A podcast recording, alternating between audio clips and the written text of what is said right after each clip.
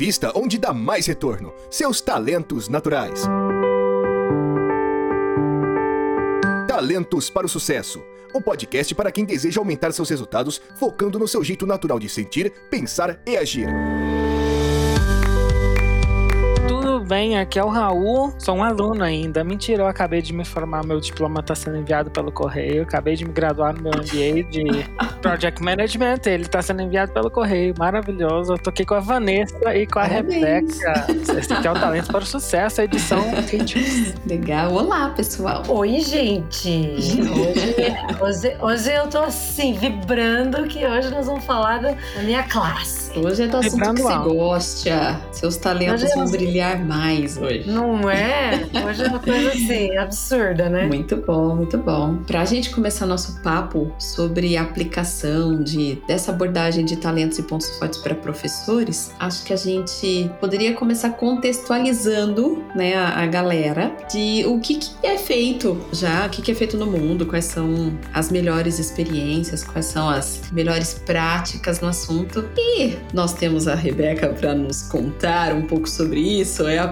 é a pessoa aqui no Brasil que está informada sobre o que é feito no mundo. Rê, puxa aí, conta pra gente. Dois anos só estuda sobre isso, mega mergulhada nisso. Só é, estuda bom, isso, fala disso, respira isso, dorme e acorda isso.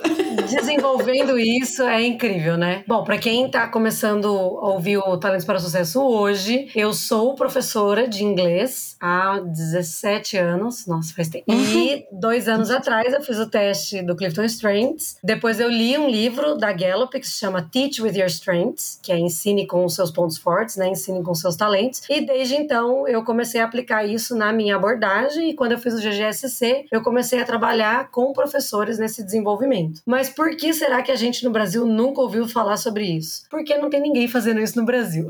Simplesmente por isso. É, ou se tem, são, são grupos mais isolados, a gente que está dentro da comunidade do, do GGSC sabe que não tem ninguém ativamente trabalhando com essa área da educação. Acho e aí que eu... já dá para dizer que não tinha, né? Não tinha, é, agora tem. Mas, mas não tinha, exatamente. Agora tem, agora tem. É, eu tô trabalhando nessa frente aí, mas nos Estados Unidos já é uma realidade. Já existem escolas baseadas em pontos fortes, Strengths Based School, e já existe também universidades baseadas em pontos fortes. Na verdade, o que veio primeiro, o Raul pode confirmar, talvez, né? O que veio primeiro foram as universidades para depois as escolas, né? Eu acho que, que, uhum. que foi isso. Foram 600 campos primeiro que a gente ajudou. A gente começou isso. com High Education. Isso. Então, hoje, a, isso está sendo levado é, para dentro das escolas. Então, são programas de desenvolvimento da escola inteira, com todos os, os funcionários, professores, alunos, tendo esse desenvolvimento com base de talentos e, e pontos fortes. E os resultados são impressionantes, né? A gente teve a palestrante no Summit falando sobre a Universidade do Tennessee, falando que na época da pandemia, quando o engajamento e, e retenção de aluno caiu em todos os lugares, no Brasil só aumentou, né? O Rê, acho que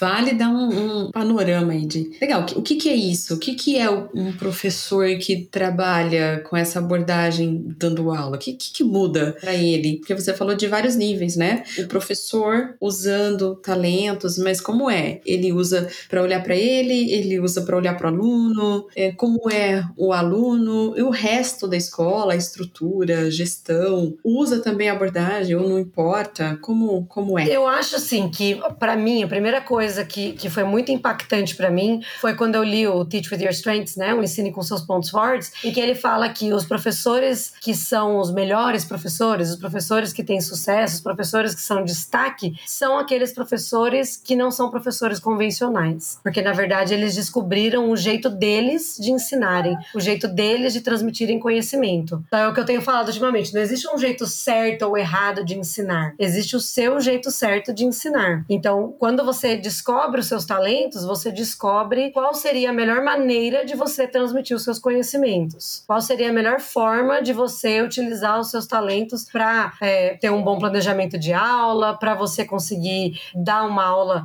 é, que os alunos estejam engajados, para você se ficar, para você se manter motivado no, no seu trabalho. Então eu acho que, que é uma forma de iniciar um processo da gente quebrar esse negócio de que existe só um jeito de ensinar. E isso é uma coisa que tem desgastado muito os professores. É que, ai, você tem que ensinar desse jeito, você tem que fazer, igual o Rodrigo fala, né? Você não tem que Uhum, nada. uhum, então, a partir desse nada, momento, adoro. você, você começa a descobrir exatamente o que, que é que te faz ser você. Se você pensar nos melhores professores que você já teve na vida, não necessariamente está relacionado ao conteúdo. Pode ser de uma Hum. matéria que você gostava bastante, mas você pode pensar assim: ah, não, é porque ele era muito gente boa, é porque era um Uhum. professor que, que tinha um contato humano, é porque era um professor que tinha um planejamento, Exigente.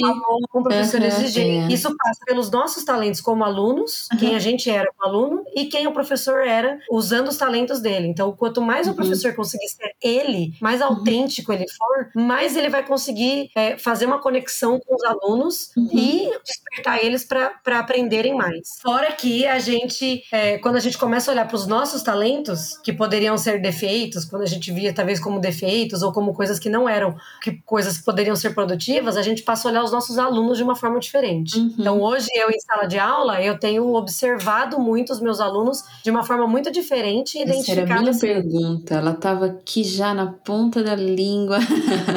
o que que muda? Porque a gente está muito acostumado assim a trazer até aqui para o debate é, o ambiente mais corporativo. Então a gente fala muito de empresa. O líder, quando ele passa a olhar, quando ele conhece melhor os talentos dele, ele passa a ter uma visão diferente a respeito dos liderados. Porque em geral, se o líder é um cara, sei lá, que se esforça muito, trabalha, vira noite, ele valoriza o cara que faz isso também. E passa, só que depois que ele tem esse entendimento dos talentos, ele passa a olhar e valorizar outras características, mesmo que sejam diferentes dele ou até muito opostas às dele. Como isso é no ambiente, né, da escola? Como é o professor depois que ele olha os talentos dele? O que que muda na forma de olhar o aluno? E pode ser interessante até, Rebeca, é, como foi pra você, né? Uhum. Assim, Como que foi o seu shift também, assim. Não é, ai, como muda na cabeça do... Mas como foi a sua mudança também? Sim, sim. É, eu tenho ambos, assim, eu já estou trabalhando com professores, mas tenho a minha experiência pessoal, né? Eu, eu tenho realização em primeiro, então eu sou aquela pessoa que tem metas ambiciosas, que quer ensinar um monte de conteúdo de uma vez, ou então fazer um projeto totalmente diferente. E às vezes eu me frustrava muito porque eu projetava meu realização nos meus alunos. Então, às vezes eu vinha com aquela coisa, aí vamos fazer um projeto assim, assim, assado. Eles falavam, mas a gente não quer fazer isso. E eu ficava frustrada, porque eu falava, gente, vocês não querem ter uma meta grandiosa, vocês não querem ter um objetivo, e eles não. Vocês não Então, eu- querem eu, fazer um plano de dominação mundial? É, eu adoro Pink o cérebro, porque eu me identificava demais. Então, eu tinha alguns alunos que, que gostavam, provavelmente alunos que têm Uhum. também realização alta, ou algum outro tema de talento, mas ó, há outros alunos, ou então alunos apáticos. Eu Uhum. nunca, nunca é, lidei bem com alunos apáticos. Eu tinha um- uma, uma coisa assim, com, mas como assim você não quer aprender? Eu tenho estudioso altíssimo também, né? Então, eu consegui administrar muito melhor a questão de, de projetar talentos. Como que você, essa expectativa de projetar Uhum. talentos. E de valorizar as minhas qualidades. As coisas que só eu fazia, que eu não fazia a menor ideia que era só eu que fazia. Por exemplo, eu tenho Uhum. carisma muito alto. Então, eu tenho um jeito brincalhão, assim, com os alunos. Tenho positivo alto também, né? Meu carisma é terceiro, meu positivo é sétimo. Então, eu tenho um jeito brincalhão. Eu dou apelido pros alunos. Eu tenho um aluno esse ano, ele chama Murilo. E aí, eu chamo ele de Murilovski. Ai, Murilovski e tal. E aí, ele falou pra mim, eu amo que você me chama de Murilovski. Aí eu falei, Hum, por quê? legal. Ele falou assim, porque eu me sinto especial. Nossa, então, assim, na minha cabeça era uma coisa super normal. Todo mundo faz isso com um aluno na sala de aula e tal. E depois que eu vi que era uma coisa bacana, só que o que eu faço? Eu tenho a certeza que a pessoa não vai se incomodar com aquilo. Então, às vezes surge um apelido, eu falo, ai, posso te chamar disso, chamar daquilo? Se a criança fala que não, tem um, eu tive um, eu fui substituir uma vez e eu não consigo dar aula se eu não sei o nome dos alunos, né? Então eu fui substituir, eu queria saber o nome de todos os alunos para substituir uma aula. E aí o menino chamava João. E aí eu falava assim: se vocês estiverem ouvindo uma vozinha aí, é professora de férias com criança em casa. Então tem uma pessoinha cantando aqui perto. É, pensa, uma Mas- música agradável de fundo. Música de fundo.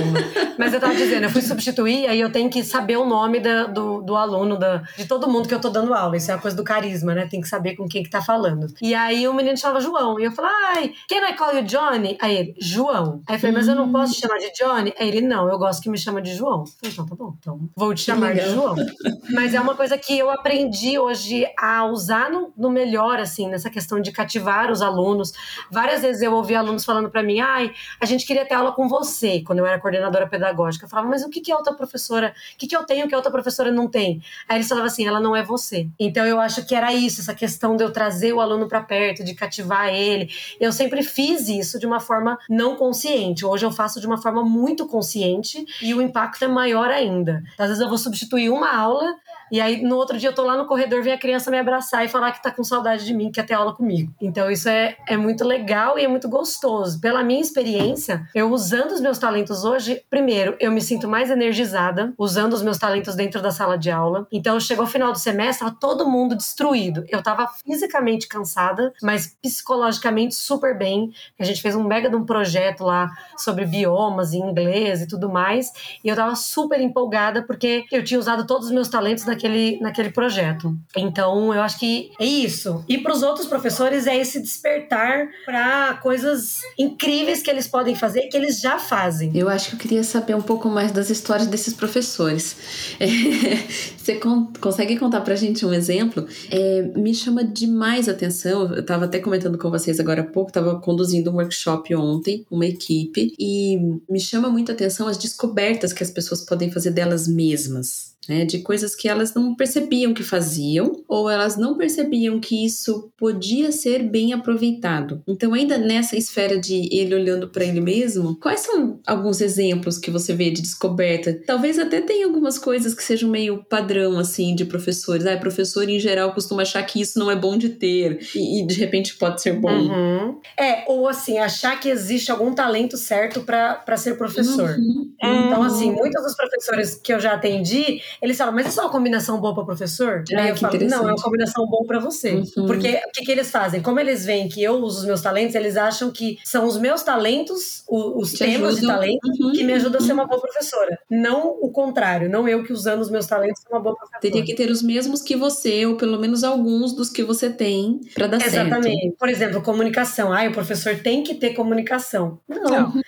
Muitos professores não têm comunicação e são excelentes professores, dão aula brilhantemente. Então, o, o que, que eu percebo? Que, um, nós somos uma classe que não se valoriza o suficiente. Uhum. Porque muitos professores talvez não escolheram, que foi a primeira escolha ser professor, uhum. escolheram por uma visão idealizada, e aí quando caiu na, na realidade, na realidade. não exatamente aquilo. Então, é uma categoria que não se vê valor. Uhum. Eu vou lá, uhum. eu dou minha aula, eles se veem hoje como uma peça de dar conteúdo. Talvez muito por essa massificação de materiais e tal. Então o professor vê, ah, eu vou lá, eu dou a aula que está programada, eu vou embora e tanto faz se for eu ou não for eu. Não fui Eles eu não... que pensei aquela aula, nem fui eu que propus aquela atividade, tudo já está meio pensado, pré-pronto. É, então eu tenho desde professores que não queriam fazer o teste. Uhum. Então eu, eu dei um, um, um livro para uma professora amiga minha e ela ficou meses sem fazer o teste. Eu falei, mas por que, que você não fez ainda? Ela falou assim, porque eu tô com medo de, na hora de, de, de sair o resultado, vai falar que deu errado, que eu não tenho nenhum talento. então, mas não é assim que funciona. Ela falou, não, vai dar um erro lá. Qual que é o primeiro talento dela? Adaptabilidade. Não hum. é uma hum. coisa tão visível, uhum. mas, mas, é uma coisa que ela tá ali, ela, ela circula entre várias salas, ajuda um professor aqui, faz uma coisa ali, trabalha com aluno, trabalha com coordenador. Ela usa os talentos dela o tempo todo, mas ela nunca viu valor nisso. Então eu acho não que, conseguia que enxergar, é, coisa... né? é. E aí depois que ela fez, vários professores, assim, quando eu fui dar a primeira devolutiva, choraram, é, falando do relatório, que eles nunca imaginaram que aquilo podia ser uma coisa boa, que eles nunca imaginaram que aquilo era hum, uma qualidade, que eles poderiam usar isso na sala de aula. Uma professora que, que fez o, a jornada de talentos comigo, ela tem é, imparcialidade muito alta. E as pessoas uhum. falam que ela é brava, que ela é rígida, que ela não, não é afetiva, mas ela tem empatia, ela tem uhum. desenvolvimento. Então eu falo, mas como que você administra? Ela tem imparcialidade e disciplina. Então é, ela é uma pessoa mais firme, mais estruturada. Só que quando precisavam organizar o horário, quem que chamavam? Ela. Porque ela é uma pessoa que ia ser justa com todo mundo. Ela é uma pessoa que ia organizar de uma forma que ficasse bom para todo mundo. Aí mudaram ela de função e quem assumiu o lugar dela ficou três semanas para tentar organizar um horário que ainda ficou assim mais ou menos. Então é, é muito interessante a gente começar a enxergar isso dentro da educação como uma possibilidade, porque é o que eu falo, a, a, a Gallup ela tem isso, mas ele não é preso a empresas. É uma metodologia que pode ser aplicada em uma gama muito diversificada de, de, de, de possibilidades, né? Nos Estados Unidos tem muito disso, né? Tem curso para pais, curso para casal, workshop para professores, trabalho com escolas, é, para outras profissões, escolha de carreira, tem um monte de coisa. E aqui a gente agora está começando a descobrir aonde que a gente pode incluir isso dentro da educação. Legal, o professor é uma entidade que, conforme ele conhece os próprios talentos, ele vai usar isso em sala de aula, ele vai é, se energizar mais, porque ele sabe como que os, pode usar os talentos para se motivar, né, as coisas que ele precisa para estar tá na, na, plenitude. É, ele vai saber direcionar mais, usar intencionalmente os talentos dele para ensinar melhor, para fazer isso melhor, e também vai ter um olhar diferente para o aluno. Então, acho que a entidade professora aí, a gente conseguiu ver um pouco. Como que é o resto da escola? O restante, as outras áreas, não é o professor, mas tem, tem toda uma estrutura de gestão dentro da aula. A gente usa muito aqui falar do corporativo, e a gente sabe que tem empresas que adotam a abordagem de talentos e de pontos fortes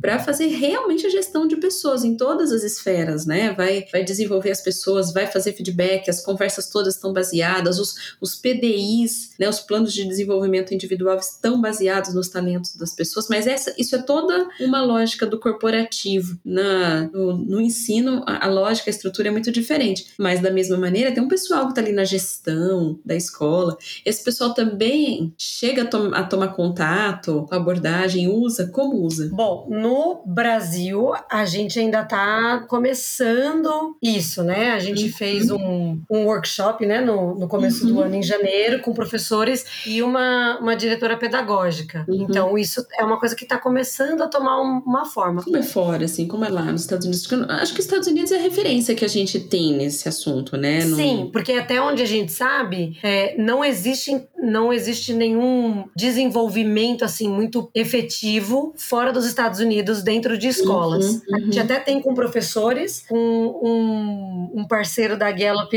é, aí agora é na Tailândia, Indonésia, uhum. eu sei que é na. Ásia, tá. é, que chama Strengths School, que eles trabalham uhum. com desenvolvimento é, com base em pontos fortes e eles têm um programa para professores, mas não tem assim um, não tem Strengths Based School fora dos Estados Unidos ainda, tá. né? Baseadas em pontos fortes. Então, nos Estados Unidos, a gente tem distritos né, da, da educação pública tem distritos que são baseados em pontos fortes. Então, todo o desenvolvimento é feito com base no Clifton Strengths, com essa questão da psicologia positiva, com olhar para os alunos no que eles têm de melhor, com olhar para o professor o que eles têm de melhor. Tem muito essa questão das iniciativas do, do How Full is Your Bucket, que é aquele livro voltado para as emoções, né? Para as emoções uhum. positivas. Se você é professor, é um livro que vale muito você conhecer a versão adulta.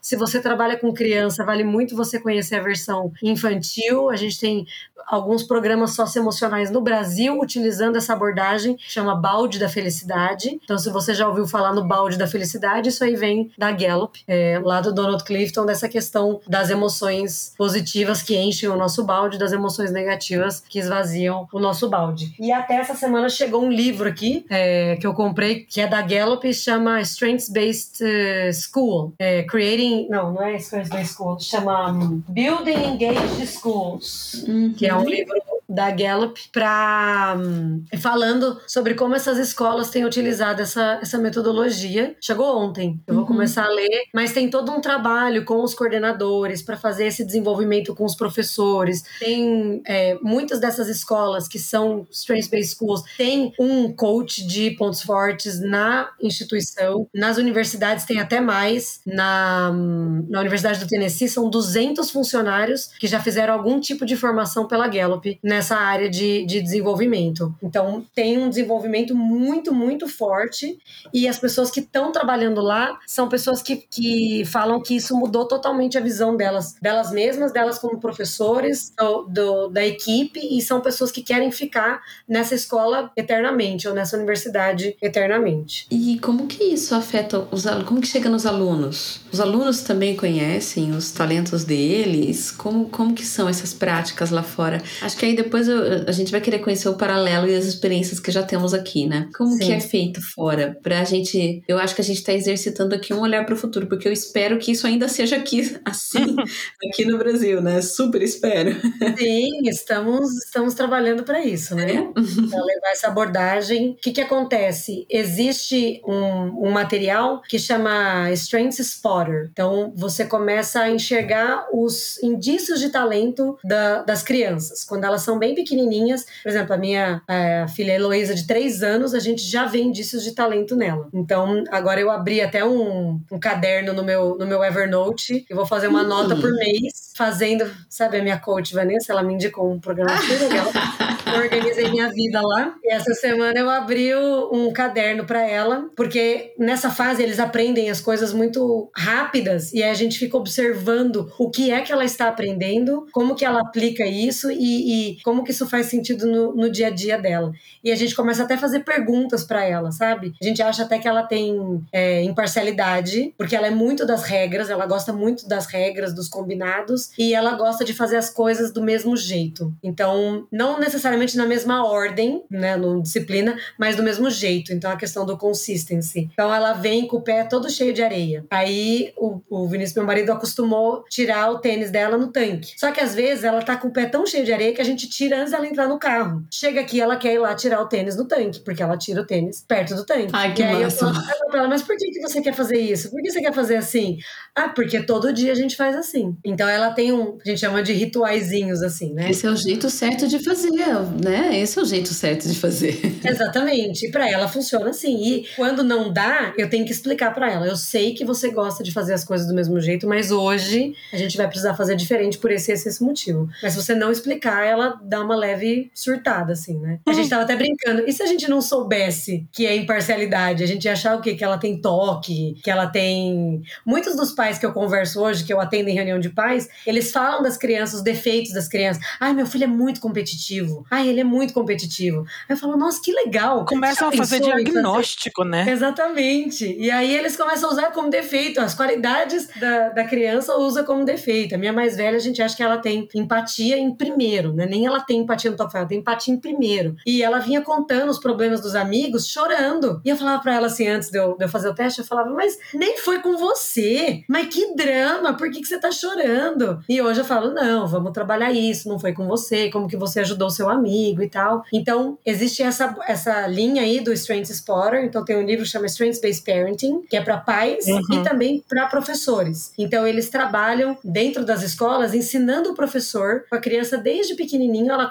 ele começar a identificar esses indícios de talento e já ir dando oportunidades da criança usar esse talento. Então, por exemplo, eu tenho uma aluna minha que eu tenho certeza que ela tem comunicação, porque ela nunca fica sem ter o que falar. Então, quando tem que fazer uma apresentação, quem que eu chamo? Ela, porque eu sei que ela vai amar, que ela vai gostar de fazer e que vai ser bom para todo mundo porque a sala, os mais tímidos ali já vão vê-la começar a fazer a apresentação. Então eu sempre começo por ela. Então essa é a primeira parte, é o Strength Spotter. Tem até um livro que é uma gracinha de uma coach de, de pontos fortes que ela fez é, personagens dos talentos é, de animais. Então cada animal é um, um talento, um tema de talento. E aí tem um livro, tem atividades. Então você conta essa história para as crianças que cada animal tem o seu talento, cada animal faz uma coisa legal, uma coisa boa. E aí você começa a incentivar isso dentro da escola e já cria uma identificação lúdica com o talento. Aí depois, conforme eles vão crescendo, ficando mais velhos, aí nos Estados Unidos, ou quem fala inglês, existe o Strengths Explorer, que aí uhum. é um uhum. teste para crianças. Então vai de 10 a 14, acho que é mais ou menos dessa idade, de 10 a 14 anos. E aí ele dá, não são os 34 temas do Clifton Strengths, eles são 12 ou 14, tem menos temas, mas ele já te dá um norte de mais ou menos para onde que a criança tem maior é, potencial. Vem com um relatório também personalizado, tem um monte de coisa no site da Gallup de atividade para professor, para pais, para já começar a desenvolver isso, para criança já ir identificando esses talentos, já ir se apropriando dele. E aí depois vem a, a questão do, do Clifton Strengths mesmo, a partir do, do ensino médio, né, final de Fundo 2 ensino médio, onde eles começam a ter um direcionamento de carreira, fazem peer coaching. Então, um aluno senior, né, no último ano do ensino médio, dá coaching para um aluno de primeiro ano do ensino médio. Eles têm um treinamento também da Gallup para fazer isso e eles fazem, eles dão um peer coaching para o aluno começar a desenvolver isso e já ir escolhendo carreira. Talento não decide qual carreira você vai, mas pode te ajudar a ver que caminho que você quer seguir. É, eu acho. Outro dia eu tava trocando ideia com uma coach que já é psicóloga e orientadora de carreira. E aí eu tava colocando para ela minha visão do de como que talentos podem entrar nessa nesse trabalho. Lógico, aí a gente tá falando de adultos, mas ela tá justamente querendo trabalhar com jovens, com adolescentes. E a gente sabe, né, que não determina carreira, não determina profissão, mas eu acredito que a base que dá é até mais importante, porque é muito mais ampla, em dizer assim, quais são suas necessidades? Do que você precisa para você estar tá no seu melhor. Eu posso ter as minhas necessidades atendidas, essas necessidades que eu entendi, em diversas carreiras, profissões, né, áreas, mas ter consciência dela me faz saber onde eu não deveria estar, por exemplo, em que modelo de trabalho eu não deveria estar. Então, se eu entendo que eu tenho necessidade de uma base muito consistente, com regras, com coisas bem definidas, talvez uma carreira corporativa mais tradicional faça muito sentido para mim. Se eu tenho necessidade de uma flexibilidade grande, eu quero estar cada hora num lugar com pessoas diferentes, aí talvez uma carreira mais de, sei lá, no mínimo de um trabalho híbrido vai ser vai fazer mais sentido para mim, que eu, que eu viaje trabalhando pode ser legal ou não ser legal, de acordo com quais são as minhas necessidades. E as coisas que me motivam, se eu sei isso melhor, eu posso buscar, não, é, a gente está falando muito mais do que escolher a graduação, por exemplo. A gente está falando de pensar pensar em como eu vou aplicar essa graduação depois, porque eu, eu fiz engenharia química, não tem nada a ver com, o, sei lá, o que você poderia pensar de padrão de engenharia química, a carreira que eu tive, mas a engenharia química deu sim as bases para a carreira que eu tive. E em um determinado momento eu precisei repensar a minha carreira, e o que me ajudou foi justamente entender quais são as minhas necessidades, quais são as coisas que eu quero atendidas para eu estar bem, para eu estar feliz, para eu querer me dedicar à minha carreira, para eu não fazer isso isso como um fardo, né? Quais são as coisas que me deixam no meu melhor e que eu quero vivê-las? Eu quero viver coisas, eu, eu quero me expor, eu não quero me expor, eu quero estar sozinha, eu quero conversar com gente, eu quero trabalhar em equipe, as coisas que nos motivam e principalmente a, as contribuições que eu posso dar. Que tipo de contribuições eu posso dar? Isso tá, isso a gente tem uma resposta disso através dos nossos talentos, né? Uhum. Puxa, eu gosto de levar uma mensagem para as pessoas, eu gosto de definir regras para que todo mundo sinta que tem justiça que está sendo tratado do mesmo jeito. Eu, eu gosto de fazer o que? Eu gosto de agilizar, de botar ordem no galinheiro. o que, que eu gosto de fazer? Eu quero contestar, eu quero estudar, eu quero analisar dados. E como eu entrego isso? Ah, eu quero analisar dados porque assim eu sei que eu posso mostrar caminhos para as pessoas. Puxa, isso é uma base incrível para você começar a definir uma carreira, né? Então, acho que faz muito sentido, né? Sim. Na Universidade do Tennessee, todos os, os, uhum. os calouros, eles recebem o Clifton Strengths antes deles chegarem no primeiro dia de aula. Hum, tá. Então, eles fazem durante as férias, antes uhum. de começar o primeiro dia de aula, eles fazem, eles já têm uma trilha no, no Clifton Strengths for Students, que é uma outra plataforma, que tá. infelizmente só tem em inglês ainda, uhum. por enquanto, né, Raul? A gente vai começar a trazer isso pro Brasil, vamos traduzir a plataforma. Trabalhando para isso. né? E aí eles já têm um, uma plataforma lá de, de self-learning, né? Que eles vão já trabalhando, já desenvolvendo esses talentos. Eles têm um, várias aulas ao longo do semestre, tipo uma aula inaugural sobre talento, sobre como eles podem usar e tal. E a conclusão desse curso, do primeiro ano de faculdade, é o manifesto de talentos. Então, para o aluno ele hum. concluir esse curso, ele precisa fazer um manifesto dos talentos dele, que é o quê? Uhum. Ele, todos os, os alunos, professores, todos os funcionários da Universidade do Tennessee são chamados de voluntários, de volunteers, porque eles acreditam que todo mundo tem algo a contribuir com a comunidade da universidade. Uma coisa linda, assim. E aí, o que, que é o manifesto? É como que eu vou aparecer todos os dias na universidade através dos meus talentos e com o como que eu vou contribuir com os meus talentos com a comunidade da universidade. Então, os alunos fazem um manifesto, é um negócio super lindo e que dá até pra, pra gente pensar em aplicações Uhum. em escolas, em universidades, até empresas mesmo, né? Sim. Para criar uma cultura mais forte de, de talentos e de como você vai Uhum. usar os seus talentos todos os dias. Então, eles fazem essa, essa declaração por escrito, e aí a, a universidade imprime, tem todo um, um ritual de entrega e tal. Quase uma análise, uma definição é de um propósito pessoal, né? Sim. Agora você imagina o que, que isso faz quando um aluno entra numa universidade, que normalmente é numa cidade diferente, é num lugar diferente, o quanto que isso aumenta a sensação de pertencimento. É. Em escolas baseadas em pontos fortes, universidades baseadas em pontos fortes, quais são índices que, que melhoram, né? Melhora o bem-estar geral dos alunos, dos Uhum. professores, diminui índices de bullying, porque você começa a aceitar as diferenças, você não enxerga mais aquilo como uma ameaça ou aquilo como algo que, que é ruim, mas que O é diferente, e não é bem. ruim, é só diferente, né? Isso é legal porque puxa um outro ponto que a gente queria trazer aqui, que são resultados. Que resultados a gente tem? Você já falou um pouco de resultado para o professor, para o aluno, mas tem esse- esse- esses resultados mais mensuráveis mesmo, né, Rê? Sim, então é, é isso, é menor rotatividade de professores e de alunos, porque a gente vê muito assim, é, hoje em dia grupo de WhatsApp mobiliza muito, o- o- os pais mobilizam muito coisas dentro da escola, Aham. particulares. Então assim, sai uma renca de... Uhum. de alunos de uma Sai- vez, Sai então é grupinho, escola- um grupinho, né? É, exatamente. Então, é, isso é uma coisa que melhora quando se tem uma cultura de pontos fortes dentro da escola. Diminui a rotatividade. O professor, ele se sente pertencente àquela escola. Hoje a gente vê, infelizmente, na escola pública brasileira, é, professores que ou estão dando sangue ali, estão no último fio, no limite, ou De professores força. que vão ali, é, ou nem professores aí. que vão ali simplesmente vão ali, falam. Uma, uma amiga minha, ela é intérprete de Libras. Então, ela não é professora, mas ela está dentro da sala de aula porque ela é intérprete para alunos é, surdos. E ela fala: Eu escuto cada coisa de professor que me assusta. De professor falar: Você não vai ser nada na vida.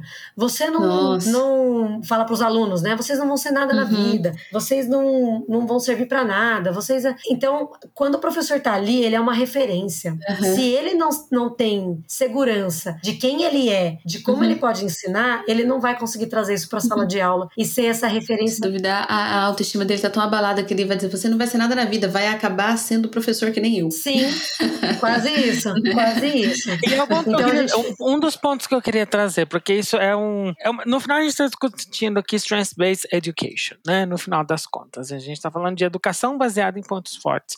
E a gente está tentando cascatear isso para todos os níveis. E é muito. É triste pensar que a gente só consegue trabalhar isso de uma maneira factível quando a gente chega no nível superior mesmo. Porque pensa bem, eu estudei em escola pública a vida inteira. Esse tipo de conversa sofisticada nem passa perto. Não existe. É português, matemática. E assim, se chorar, história. Eles tiram até filosofia, sociologia eu tinha, mas já, já queriam tirar, né? Tá- É muito difícil mesmo. E é triste a gente pensar que a gente não pode levar essas conversas para outras realidades também, né? Do tipo, para outros, pra outros níveis. E é, é, é, tipo, é muito wishful thinking, né? Tipo, e é isso que eu acho que a Gal tá tentando trazer mesmo. Porque quando a gente pensa assim, ah, vamos ter uma, uma abordagem baseada em pontos fortes, na minha cabeça ainda fica muito assim, vai ser ainda uma coisa para uma camada muito privilegiada da população. É muito triste pensar isso. Não sei, não sei se é um tópico assim, up for discussion, mas me veio à cabeça isso, né? Do tipo. Sim, mas é, mas é exatamente isso, Raul. Uhum, uhum. Eu, eu como, como professora, né, tô dentro de, de escola particular, até porque minha área é de inglês, não é uma área que tem muita oportunidade Exato. em escola pública, que aí já começa o, o, gap, O gap. gigantesco, né? Exatamente. Eu dou aula até numa ONG, eu dou aula de inglês para alunos de escola pública, porque eu Uhum. falo que, que não é um. é, Uma vez eu vi, inclusive, dessa o presidente dessa ONG falando que inglês é um privilégio que não pode ser dado como uma coisa banal, entendeu? English is a privilege that is not to be taken for granted. Of course. É um, é um privilégio que eu tenho de saber inglês, de saber ensinar inglês. E hoje eu estou numa ONG dando aula de inglês para alunos de escola pública.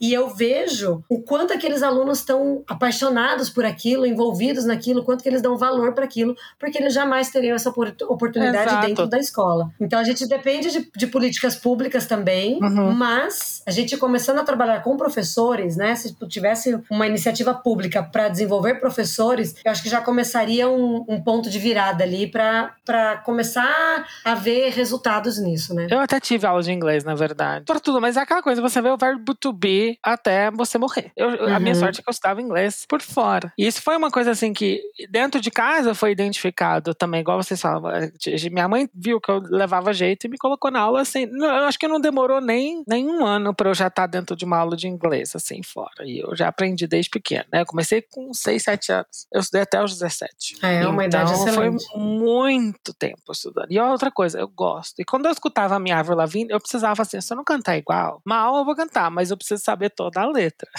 Então Ai, eu ótimo. Precisava- quero saber o talento que fez você querer isso. Eu, eu sempre culpo- quando alguma coisa dá certo na minha vida, eu sempre culpo a disciplina e o meu foco. Culpa é ótimo.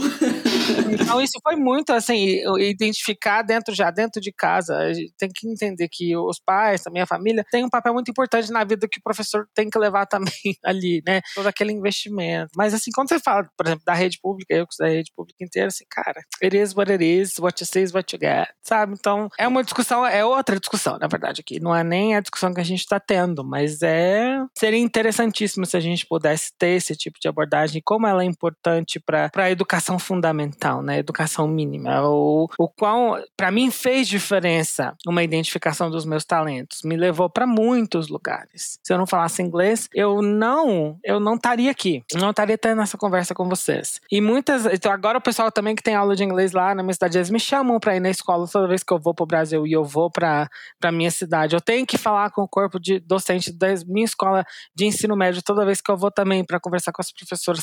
Sim, é uma coisa assim tão outlier, né? Inclusive meu artigo na galo.com é baseado nesse livro Outliers do Mal Malcolm Gladwell. É uma coisa tão assim fora do comum e que se acontecesse com mais frequência, a gente ajudaria muita gente. Porque as pessoas ficam focando, eles acham que escola é uma coisa, é um fardo, né? Os alunos, eu tô falando, que é uma coisa que é muito difícil levar. Hoje em dia, você olha também realmente e fala, nossa senhora, eu não daria conta de passar nem pela minha educação fundamental mais uma vez na minha vida, porque eu não ia dar conta, né? Porque realmente é muito difícil, é muito repetição. A gente aprende by repetition, a gente não é direcionado por um caminho que a gente tem mais facilidade. Todo mundo é obrigado a passar por uma série de requisitos igual para depois criar um corte, uma régua. Isso já é uma coisa que toda a oportunidade de muita gente, desde pequeno. Tem até uns, uns estudos assim, acho que na Alemanha eles já dividem as crianças em boas, más, ruins, A, B, C, D, assim. E é ridículo como você já está predestinado a fazer uma coisa baseado no seu rendimento, que assim, se o seu talento fosse identificado desde pequeno e a gente já tivesse ali um, um- um guia, mais ou menos, ok, se essa pessoa tem- vai ter, todo mundo passa por mais ou menos a mesma coisa, vai estudar a mesma matemática, o mesmo português, mas a ênfase dessa pessoa é outra, se a gente conseguisse utilizar isso, né, não sei, é mais uma brisa que eu tô trazendo aqui, não é uma resposta a nenhuma pergunta, Não, mas, mas, é, só é uma- exatamente Tô isso, adorando as Raul. brisas, Raul. Tô amando as É. Essa é a melhor É. parte. Uhum. E eu que tô dentro de escola e tô vendo isso, eu falo, gente, a gente precisa levar isso pra todo mundo. Por isso que a Vanessa falou, você respira isso o dia inteiro, 24 horas. Uhum. Porque a gente precisa levar isso pra todo mundo, pro maior número possível de professores. Uhum. Eu participei do, do, do evento da Cambridge nessa semana, com milhares de professores de inglês. E aí Vamos corrigir um que você não participou do evento da Cambridge. Que- O que, exatamente você fez no evento da Cambridge? Eu, eu apresentei o evento. Maravilhosa. No evento, Usou com todos os meus talentos. com os meus talentos de estudioso, comunicação, carisma, ativação, realização, todos o meu top 5 e mais um pouco. É, mas lá, por que que tem, o que que eu achei interessante que eles trouxeram? Teve duas palestras sobre socioemocional, sobre competências socioemocionais e, e o quanto que as pessoas gostaram daquilo. Então não é só a questão do conteúdo, de ensinar Uhum. inglês, mas de como que você tá, professor, como que você tá ensinando. os últimos dois anos acabaram com os professores. Acabaram com os professores. A gente uhum. teve que mudar o nosso jeito de dar aula da noite pro dia. Imagina eu, adaptabilidade 34, tendo que aprender a dar aula online da noite pro dia. E olha que eu sou entusiasta de tecnologia, Google Trainer, fazia um monte de coisa com a, a, a coisas digitais e tal, mas o fato de eu ter que mudar o meu jeito de dar aula foi extremamente é, atordoante para mim. Então a gente ficou muito na corda bamba. E agora a gente está recebendo alunos que tiveram também dois anos extremamente sofridos em casa, cada um interpretou de um jeito, cada um teve uma, uma relação com a família, com os estudos de uma forma. E aí, quem que tá cuidando do professor? Não, então só assim, ah, agora você precisa fazer isso, agora o professor tem que fazer aquilo, agora você tem que dar aula no computador e é, para os alunos que estão na sala de aula, agora você precisa fazer isso. E, está sendo extremamente desgastante. A gente estava comentando aqui antes, né? Nos Estados Unidos, a pesquisa da Gallup apontou que 52% dos professores no último ano apresentaram sintomas de burnout. Não é sintomas de ansiedade, de preocupação que estão em alta, é, é sintomas é de burnout. É desgaste. Então a gente está assim por um fio. E, e quando a gente traz, quando eu trago isso, essa notícia de que você pode descobrir o seu jeito de dar aula, que você pode descobrir um, um jeito melhor de ajudar os seus alunos, é, é encantador essa transformação. É, é, é libertador. Acho que libertador. Pra, é exatamente é, isso. A pessoa, quando ela ouve e entende, porque não basta ouvir, quando ela entende que ela não precisa ser diferente para fazer com excelência o que ela quer fazer, ela não precisa ser copiar uma outra pessoa que às vezes ela veio tentando, tentando, tentando, né, sofrendo, ficando frustrada porque não consegue. A hora que ela ouve que ela pode simplesmente ser mais do que ela já é mesmo, dar vazão pro que é natural para ela e que esse é um caminho que vai levá-la ao sucesso, é muito libertador, né? Sim, e, e, e, é o que vai te tornar cada vez mais único, cada vez mais icônico. Ah, é aquela professora que dá um apelido pro aluno, é aquela professora que, que sabe o que o aluno está sentindo. Olha que, que, que superpoder brilhante você saber entender o seu empatia e saber que só você tem esse superpoder de, de enxergar o que o aluno está sentindo e poder ajudar ele a administrar aquilo. Mas que saber que você também tem que saber administrar isso para não te fazer mal. Eu tinha uma, uma professora que, que ela tem empatia muito alto e ela absorvia de um jeito que aquilo fazia mal para ela e ela descontava no marido. Ela chegava em casa e ela descontava no marido, porque ela achava que era culpa do marido ela tá sentindo aquilo. E ela falou antes da gente começar a nossa jornada que ela, uma das coisas que ela mais gostava de fazer era atividade física, porque fazia bem fisicamente e psicologicamente para ela. E aí depois um dia eu falei para ela, falei, você precisa de uma válvula de escape, você tá absorvendo é, essas emoções dos seus alunos, esses conflitos, e você não tá colocando isso para fora. Vamos tentar entender o que que faz você se sentir melhor, mais leve e tal. Aí ela falou assim, eu acho que é atividade física. falei, então vamos observar. Na semana seguinte, ela falou: é a atividade física. Ela sente aquele fardo saindo no suor dela. Ela tá expelindo literalmente aquilo que ela absorve do, do, dos alunos e tudo mais. E ela começou a ajudar mais ainda os alunos a lidarem com sentimentos, porque ela aprendeu a processar aquilo quando ela absorvia. Falei: absorver, você vai absorver, não tem jeito. Mas o que, que você tá fazendo com isso? Como que você tá lidando com isso? Porque às vezes a tendência que a gente tem é fugir, né? Ah, não, eu vou fugir uhum. de gente que tem problema, porque senão eu vou ficar com problema também. É, às vezes a gente tenta bloquear de diversas maneiras, né? Tipo, se você tem, uh, gosta de fazer pergunta e acha, né, não, não, entende o valor disso, você para, né? Tenta parar. Num outro mundo, que é no corporativo, eu tenho uma coach que tava com a dificuldade de. Ela explodia quando ela ficava em, é, num nível insuportável, né? De intolerância com alguma coisa que estava acontecendo. Então, mas por que, que ela explodia? Ela explodia porque ela guardava? Ela explodia porque ela não tratava de pouco quando, quando a coisa incomodava a primeira vez. E, e muitas vezes isso é resultado de algum feedback que a pessoa recebeu é. e tal, que fez ela pensar que ela não pode falar. E ela pode, antes de explodir, porque aí ela fala com tranquilidade, né? Então, às vezes passa, passa muito por deixar a pessoa entender que ela pode sim ser o que ela é, né? É, acho que cobrimos, assim, os principais temas que a gente gostaria de cobrir para introduzir esse assunto. Eu acho que dá, né? A gente acho que dá muito... mais, é uma série. É, uhum. é. E toda uma série aí pra gente trabalhar, professores. Eu fui fazendo aqui na minha cabeça uma série de paralelos com o mundo corporativo que acho que a gente ainda pode explorar, né? Mais vezes. É, acho que a gente já poderia começar a pensar na nossa mensagem final aqui, nossos insights finais. A gente sempre gosta de terminar com dicas. E assim, uhum. o que eu, que eu pediria para para Rê é uma dica assim simples que quem é professor, quem também é coaching professor, quem lida com professores, o que, que pode ser feito, assim? Eu não consigo dar essa dica, porque eu não sou professor.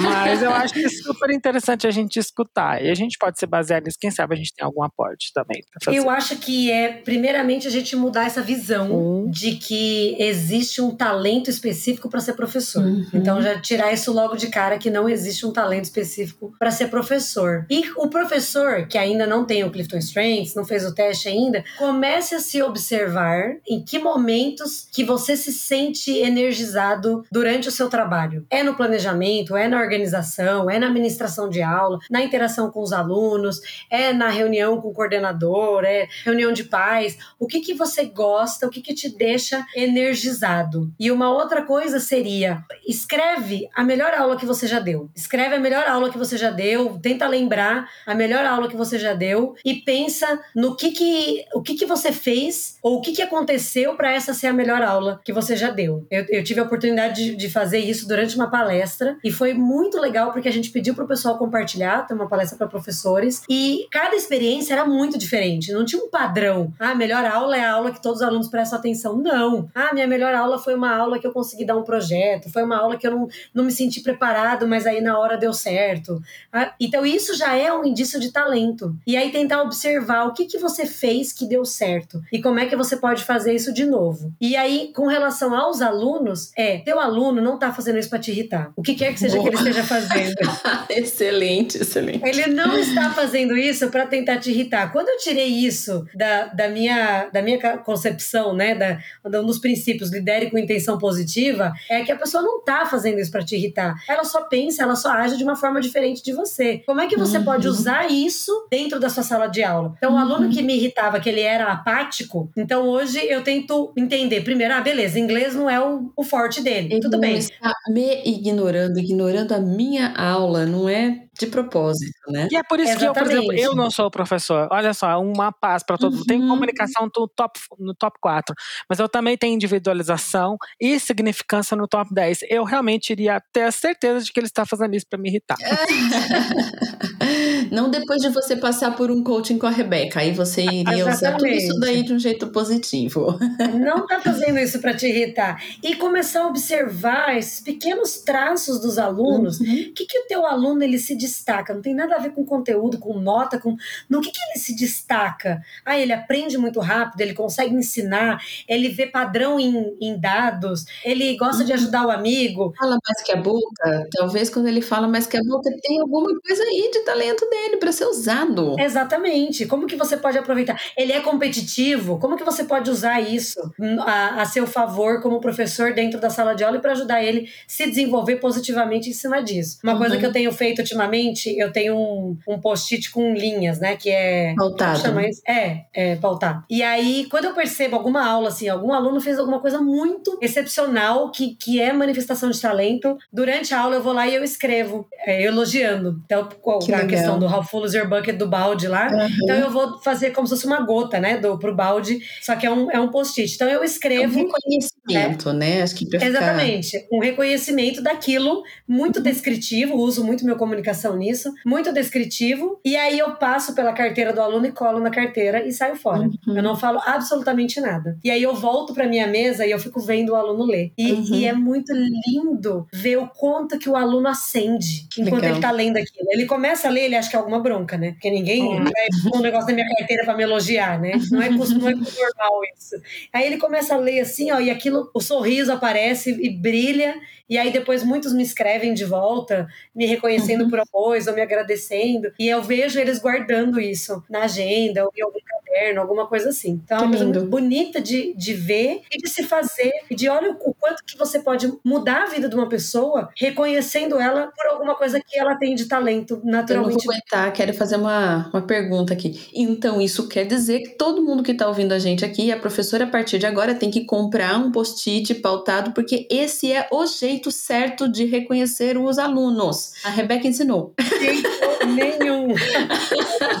Deu certo para mim. Fica a dica se alguém achar que, que vai dar certo para você cabe, também. Que faz sentido para vocês, né, que estão ouvindo.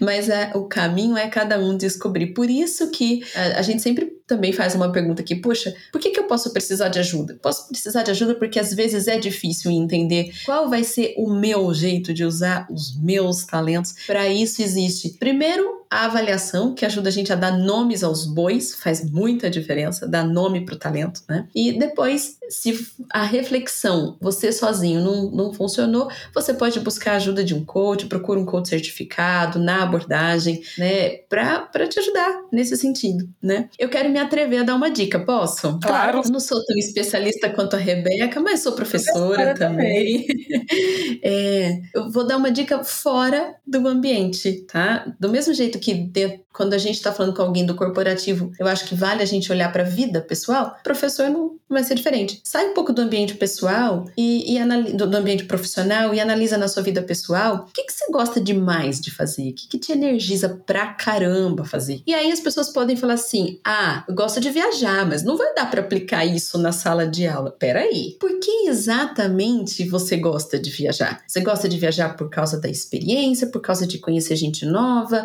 é, porque você traz uma nova informação para sua cabeça. Por quê? Porque o seu talento está manifestado no porquê você faz as coisas, né? Aí depois vale você pensar como fazer isso dentro do meu trabalho na sala de aula. Então, quando você está com seus amigos, você gosta de diverti-los de alguma maneira? Ah, você gosta de ser a pessoa que faz a galera dar risada? Então, como você pode usar isso dentro da sala de aula? Porque muitas vezes a gente bloqueia dentro do nosso ambiente de trabalho alguma característica nossa que a gente só deixa, só dá vazão para ela fora. Porque a gente pensa, ah, não, isso é pessoal, isso não é profissional. E, e ali tem talento seu, esses traços que, que te divertem, que te animam, que te motivam fora, também podem ser usados dentro do trabalho. Então, deixaria essa dica aí. Excelente, aí ficou uma dica pro, pro pessoal e uma pro, pro profissional. Muito bem. Inspirou, Raul? Pra gente fechar, tem uma dica sua? Ah, eu acho que um, um, um comentário é esse. Olha, é muito importante pensar que,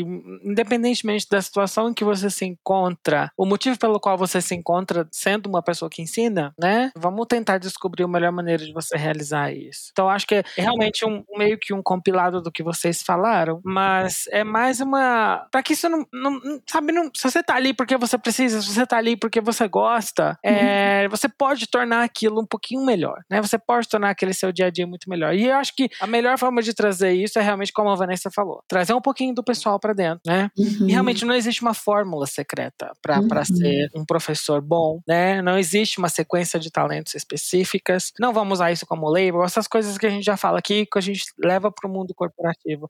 E buscar aprimorar. E é isso, é mais um, gente, bora lá, vamos utilizar o talento, vamos ter uma abordagem um pouco mais sensata, um pouco mais baseada em pontos fortes, que é um pequeno passo para muita coisa, né? Small step for, for humankind. Excelente. Temos uma abertura do assunto professores. Arrasou, eu adorei. Arrasou. Vamos lá. Que seja o começo de uma linda história no Brasil de desenvolvimento para todo mundo, não só para uma classe. Uhum. E a gente espera os comentários, né? Dúvidas, o que surgiu, o que, que deu de, de pulguinha atrás da orelha aí para a gente trazer os próximos temas direcionados para o que vocês que estão ouvindo querem ouvir. Okay. Exatamente. Não esqueça de compartilhar, gente. Não fica com isso aqui só para vocês. Compartilhe. Compartilhe com seus amigos professores, aquela pessoa que está sofrendo na sala de aula, ou seja, qualquer professor. E uhum. compartilha pra gente saber, para eles saberem que existe uma luz no fim do túnel que pode ser brilhante. Beleza. Tchau, pessoal. Falou, gente. Tchau, galera. tchau, tchau. Valeu, gente. Obrigado por ter ouvido o podcast Talentos para o Sucesso. Acesse nossos sites talentosparosucesso.com.br para mais informações sobre como assinar gratuitamente esse programa em seu aplicativo de podcasts favorito e não perder nenhum episódio. Precisando de coaching ou treinamentos, entre em contato, diga que é ouvinte do podcast e receba um belo desconto. Quer ter ainda mais sucesso? Crie parcerias, compartilhe esse podcast com seus contatos e vamos juntos melhorar o mundo.